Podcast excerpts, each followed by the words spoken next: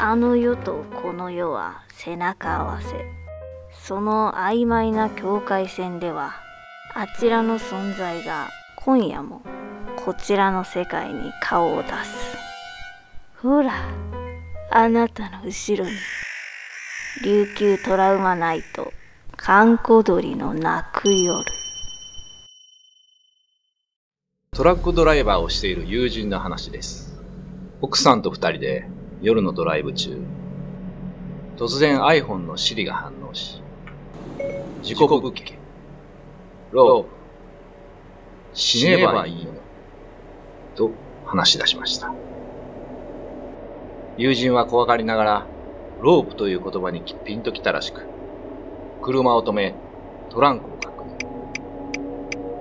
仕事で使うための会社の倉庫から持ち出したロープが乗せたままになっていたそうです。翌日、会社の上司に話すと、あの倉庫のものは使わない方がいいよ。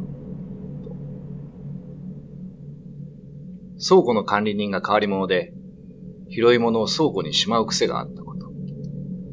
そして、急に自殺をしてしまった、とのことでした。そのロープが何に使われ、どこで拾われたのか、わからないそうです。うん、なんか思わせぶりな話ですね。うーん、そうですね。もしかしてね、このロープで首つられたとかね。そうですね。このロープ、ど、どっちですかね？な、何か曰く付きのロープなのか、うん。この変わり者の管理人さんの、もしかして自殺した時のロープなのうか。ん。そこがね、うん曖昧なのが階段ですね。本当ね。なんか若干ミステリーっぽいですよね。そうですね。実はこの上司の方がええ変わり者を。殺してて、はあ。それは怖いですね。そのロープが積まれたままだったと。ああ。証拠じゃないですかね。証拠ね。これなんかシ、シリがうんこう動作するみたいなことってあります、いや、僕 iPhone ですけど、あんまりないです、ね。この前ね、松原谷さんもなんか、そういう話してましたけど、ね僕もありますよ。あ、あるんですか？一回あの妻と一緒にこう、車に乗ってて、はい。で、ちょっと僕は道がわからなかったんで、妻がこう、なんか、シリで検索してたんです。はいはそしたらなぜか、泊まり外人墓地にこう、い。シリが誘導していく。そうそうそうそう。おー、やばいな。泊まり外人墓地はこちらです。いやいやいや、うんそうじゃなくて、食べ、食べ物屋さん なぜかそういうのが出たことある墓地へ墓地へと。まあなんかね、あの、まあ、所詮、あの、電子機器ですから、おかしくなるのはね、まああるんでしょうけどね。もう一個なんか、シリ、君には感情があるのかいって聞いたら、えそんなことは聞かないでくださいって言われて。え。なるほどね。これ結構なんか、一瞬ゾクッとした会話が成立してるのかな。怖いな。うんでもこれで言うとやっぱちょっと最初の自己物件っていうのがポイントですかね、やっぱり。そうですね。ロープ死ねばいいのにはまあなんかあれですけど、自己物件ってことはやっぱり自己物件、んから持ってきたロープうーん、かもしれないですね。まあ、都市伝説ですけど、あの、シリにゾルタクスゼイアンって何って聞くと、はい変な答えが返ってくるっていうのがね、まあ、都市伝説でありますけどはいね。うん。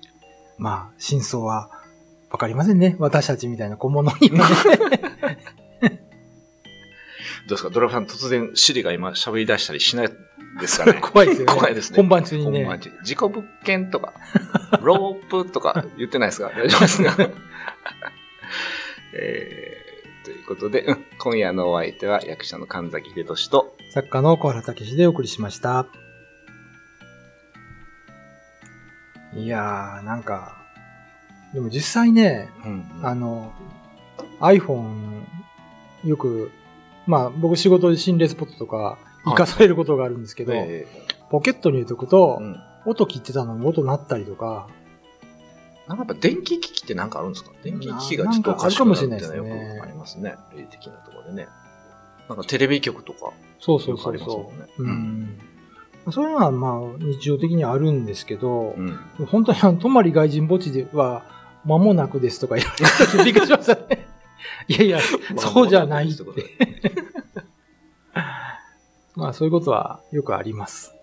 うん、これでもかなりはっきりしてますもんね。死ねばいいのにとか。そうですね。そう、なんか、違う場所に誘導されるのはちょっと誤操作がみたいなのもあったとしても、これう、ん死ねばいいのにって、ロープ。あ、でもね、なん直か。南城市の、うん。あの、カフェで、はい。心霊の階段のこの、イベントやってたんですよ。はいはい。そら目の前に座ってた女の人のうん。携帯が、なんか、喋ってました、なんか。その人はこうやって聞いてたんですよ。はいはい。ポケットに入れてて。うん。なんか音がするんですよ、女の人の声がで、パッと開けたらシリがなんか喋ってたんですよ。勝手にうん。触ってないのに。っていうのは目の前で見ましたね。ええ、内容は何ですか？内容はね、なんか、たわいもないようなことだったんですけど、えそれはどういうことでしょうかとか、何も言ってないのに。ずっと喋ってましたね、そのシリがね。再起動したら収まりましたけど。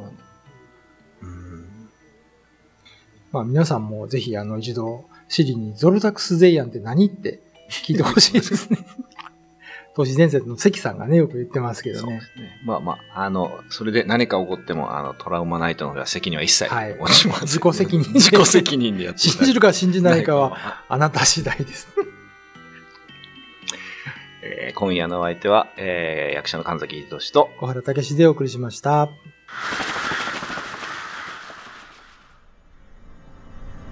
YouTube のチャンネル登録高評価 Twitter のフォローよろしくお願いしますポッドキャストも配信中詳しくは概要欄まで。